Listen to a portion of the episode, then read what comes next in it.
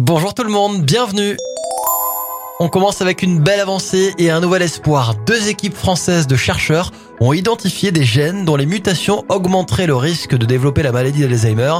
Découverte importante pour savoir comment lutter contre cette maladie. Elle est la première astronaute française depuis plus de 20 ans et elle veut incarner un modèle possible pour toutes les jeunes femmes.